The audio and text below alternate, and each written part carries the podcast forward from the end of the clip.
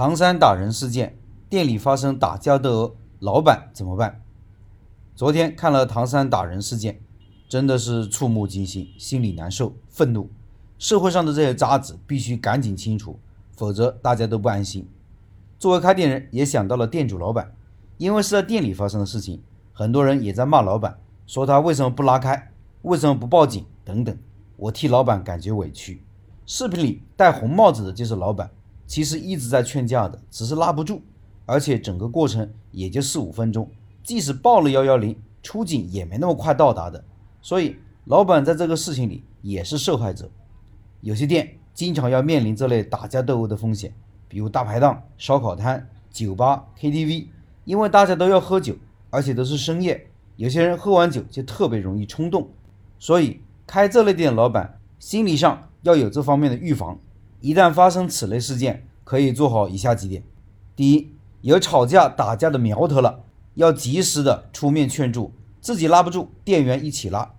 第二，如果劝不住，赶紧打电话报警；如果自己没有时间，可以让店员打，或者其他的客人打，甚至求救路人打幺幺零；第三，如果有人受伤，第一时间打幺二零救人要紧；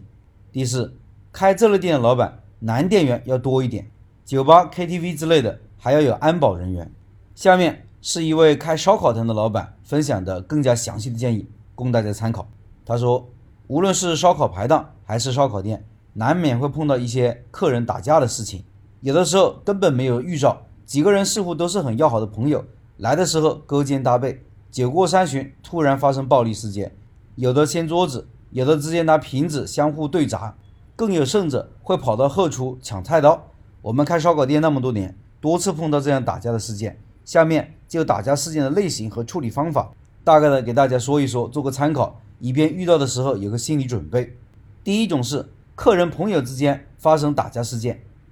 这些人打架没什么预兆，很难被察觉，因为是一起来的，似乎是很要好的朋友，吃饭喝酒都很正常。基本快接近尾声的时候，容易发生暴力事件，很可能是其中两个人或者几个人之间有积怨，喝完酒。没能控制住情绪，出现这类事情的时候，要看事态的严重性。如果已经出手了，而且有流血的情况，直接拨打幺幺零，因为事态已经失控。在打架过程中，店内的物品肯定会受到损失，不要太去干涉，以免造成误伤。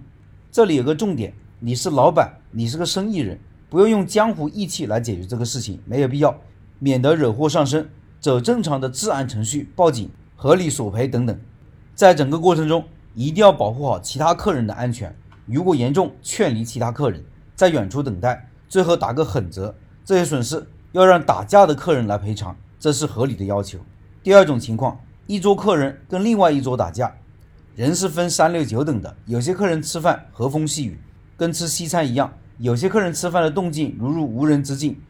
因为烧烤店很少有包房，而且很多也喜欢热闹，但单桌生意很大，就容易引起别人的反感。两桌客人之间发生争吵的原因一般都有：聊天声音太大，招致反感；一桌客人无聊评价另外一桌客人被发现；男人因为别人女朋友或者老婆漂亮，经常关注等等。一般两桌不认识的人打架，起初都是争吵。这个情况，老板一定要及时出面的劝阻，最好再给每桌送点便宜的小凉菜，做个和事佬，好好说话，说说自己的难处。如果有空桌，劝一桌客人换个位置，离得远一点。因为没什么积怨，不会太过较真。如果劝阻无效，动手了，马上报警。处理方法跟上面一样，不要掺和。我们的目的是为了盈利赚钱，导致生意下滑和利润损失、损坏物品的事件，必须报警处理。因为私人交涉容易引起是非，而且索赔数目不好商定。第三种情况，地痞流氓寻衅滋事。很多地方现在的治安环境不是太好，有遗留的社会病，收保护费、吃霸王餐等等。如果该类事情在当地比较盛行，建议不要开烧烤店，很容易出现血本无归的情况。如果自己是当地人，而且有一点人际网络，能够避免这个事情，那一定要开，因为别人开不了，你开会比别人更赚钱。我们说的不是让你参加黑社会，因为如果你是当地人，而且从小长大的，流氓痞子也是人，也要脸面，不会太去为难街坊邻居。有这种情况的地方，经商环境比什么都重要。一般出现的情况就以上几种，我们只是提供一些简单的处理方法，仅供参考。希望从事烧烤的朋友心里有个准备，但不要害怕。开门做生意，迎八方客，当然会碰到各种各样的人，做的就是伺候人的买卖。出现事情放灵活一点，以烧烤店最小的损失方式处理就可以了。